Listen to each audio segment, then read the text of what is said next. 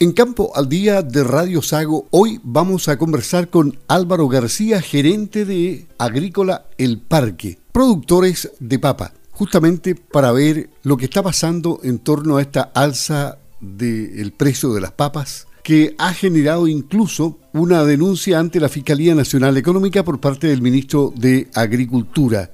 Esto ha generado a la vez la reacción de la Sociedad Nacional de Agricultura, de los gremios en general agrícolas y por supuesto de los productores de papas en Chile, quienes señalan que es imposible una colusión. Vamos a ver cuál es la visión que tiene Agrícola del Parque a través de su gerente Álvaro García, aquí en Campo al Día. ¿Cómo está, don Álvaro? Buenos días, gusto de saludarlo. Hola, igualmente, muy, muy buenos días. Bueno, este problema pareciera que no va a ser corto eh, se, va a prolongar en el tiempo. ¿Esto es oferta y demanda pura? ¿No hay colusión? Yo, yo creo que hay que hay que ser bien cuidadoso en, utilizar los términos y hay que ver eh, efectivamente cuáles son las cosas que son posibles. Eh, imagínense ustedes solamente la cantidad de productores de papas que existen en Chile y trate de ponernos de acuerdo en, en cómo manejar el precio en el mercado. Eso es absolutamente imposible. Hay una diversidad de productores y una oferta muy amplia. Entonces, colusión se refiere a cuando algunas partes se ponen de acuerdo para manejar el precio. Imagínese la posibilidad que existe real de que miles de productores se pongan de acuerdo para hacer subir el precio artificialmente. Eso es imposible. Entonces, hay que tener cuidado con, cuáles son los términos que se ocupan y cuáles son los adjetivos y, eh, el peso que se está poniendo sobre los productores y los participantes en la cadena de abastecimiento. Lo que está ocurriendo acá no es colusión, es simplemente un desabastecimiento del mercado. Las mismas cifras que el gobierno presenta en sus agencias que hacen estudios de política agraria indican que eh, es la producción de esta temporada es un 20% menor a la temporada anterior. Entonces ocurre que ya durante esta época, que normalmente la papa de guarda tenía un, rol importante, como se produjo mucho menos papa, la papa de guarda en su gran mayoría ya se vendió y hoy día hay escasez de papa. Entonces, finalmente es un fenómeno de oferta y demanda. Hoy por hoy hay muy poca papa y son los mismos compradores que abastecen las cadenas de, comercialización tradicional los que están ofreciendo altos precios porque no encuentran eh, productos para eh, poder comercializar. Ustedes, eh, como agrícola, el parque, su producción, ¿qué nivel alcanza y hacia dónde están orientados? ¿Hacia qué cliente, digamos? ¿Qué sector? Nosotros producimos aproximadamente 30.000 toneladas de papa, las cuales en su gran mayoría están destinadas a la, producción de papas fritas para leche.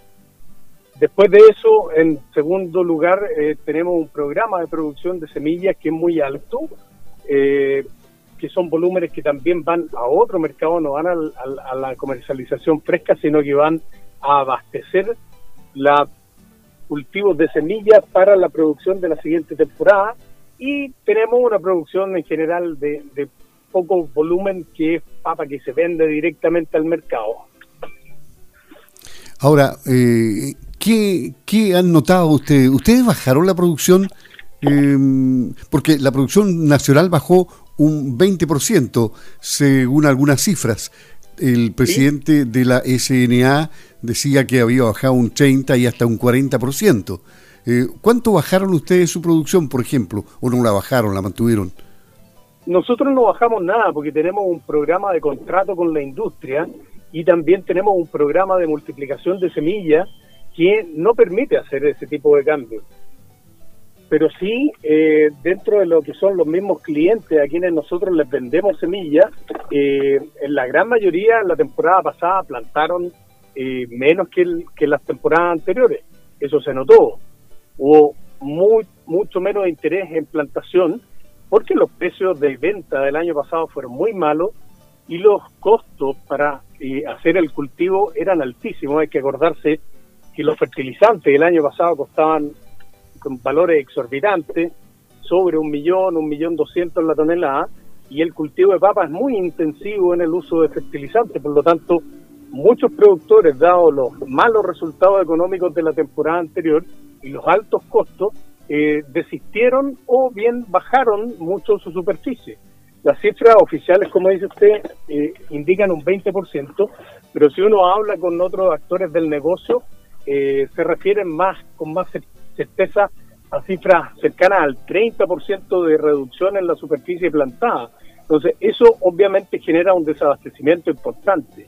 Y además, hay que eh, sumar los cultivos afectados de la zona de Maule, que si bien es cierto, no es la gran zona productora de papas de Chile, pero sí ellos producen eh, papas para guardar durante el invierno y esos cultivos en muchos casos fueron afectados con las primeras inundaciones de junio y después con los eventos de agosto. Ahora, el, el ministro de Agricultura, si recurre a la Fiscalía Nacional Económica, se supone que debería tener antecedentes certeros para, para denunciar esa posible colusión. De lo contrario, esto rebotaría ahí. Bueno, eso, eso es lo que muchos tenemos dudas, y en definitiva aquí casi los que los que tenemos que ir eh, a, tribunales por difamación somos los productores, porque en el fondo nos gustaría a todos saber cuáles son las pruebas que tiene se espera el ministro de Agricultura de quiénes están coludiendo, porque eso obviamente va a ser una acusación, hay que hacer una investigación y tener antecedentes. En este caso tenemos absoluta claridad que no hay ningún ninguna colusión porque es imposible poner de acuerdo un número de actores tan grande en el mercado y por otro lado está simplemente operando la oferta y la demanda. Y no hay, de verdad que hay muy, muy poca papa disponible y eso ha hecho que los precios lleguen a los niveles que están. Todos tenemos claro que es una locura, pero es debido a la escasez que hay del producto. Claro, no. Y el impacto que se produce en la clase de menos recursos, digamos, que, que, no puede pagar 35 o 40 mil pesos o 30 por un saco de 25 kilos. Sin duda, deja de ser un producto accesible que al que siempre hemos estado todos acostumbrados, que es un producto que está al mano, un precio muy conveniente y además es muy típico en la cultura que tenemos acá en el sur. Pero obviamente a esos valores deja de ser un producto que calce en la canasta familiar de cualquier familia, porque son eh, valores realmente altísimos. Ahora, eh, como esto se rige por la ley de la oferta y la demanda, si no hay demanda porque la gente no compra porque no le alcanza la plata para hacerlo, ¿se va a regular solo entonces? O sea, con el tiempo inevitablemente se va a regular, pero, pero van cambiando los ciclos. Hoy día, ¿qué es lo que va a seguir ocurriendo? Como hay muy poco producto, el precio obviamente es cierto que va a haber menos demanda, pero siempre va a haber un cierto segmento de la población que tiene mayor capacidad adquisitiva y que va a comprar el producto aunque esté a buen precio. Acuérdense el caso de las paltas, que las paltas de repente llegan a valores muy altos y dicen, oh, ya no voy a comprar, pero se siguen vendiendo las paltas cuando hay una contracción en la oferta. Esto es exactamente lo mismo. Es poca gente la que va a tener acceso al producto, lamentablemente, porque los valores están muy altos, pero aquí no, no es causa-efecto, digamos. Hay muy poca papa, hay muy poca oferta y por eso los precios están tan altos. Porque si no, estaríamos frente a un fenómeno de especulación que algunas personas se ponen de acuerdo para hacer subir artificialmente el precio y después podrían vender. En este caso, hay muy poca oferta del, producto y eso es lo que tiene eh, a las papas en los niveles de precio eh, absolutamente históricos que se están viendo hoy día. Bueno, todos los chilenos superamos el tema de la palta, ya no importa lo que cueste, se compra igual una, dos paltitas, pero no se deja de comer prácticamente un producto que muchas veces es necesario para variar en el menú diario, ¿no? Y a lo mejor pasa lo mismo con la papa, porque la papa eh, sirve, pero en muchísimos platos por lo demás.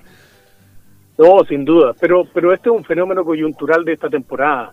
Esto, estas cosas se van regulando, pero hay que también entender que estos cultivos son cultivos de ciclos anuales.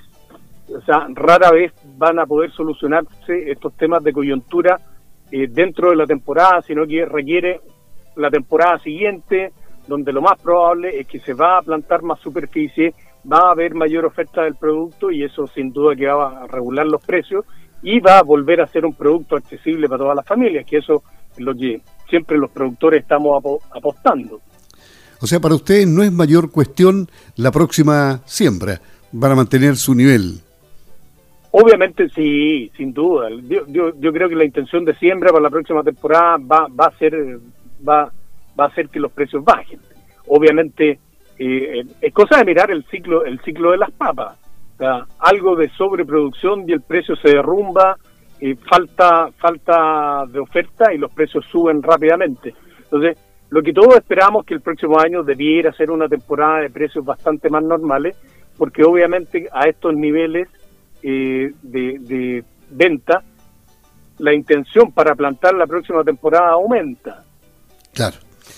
Bueno, nos ha quedado perfectamente claro, usted maneja muy bien el, tema del de, eh, cultivo y comercialización de las papas, el gerente Álvaro García de Agrícola El Parque, conversando con Campo al Día de Radio Sago. Esperemos que esto mejore para el bolsillo de los consumidores finales.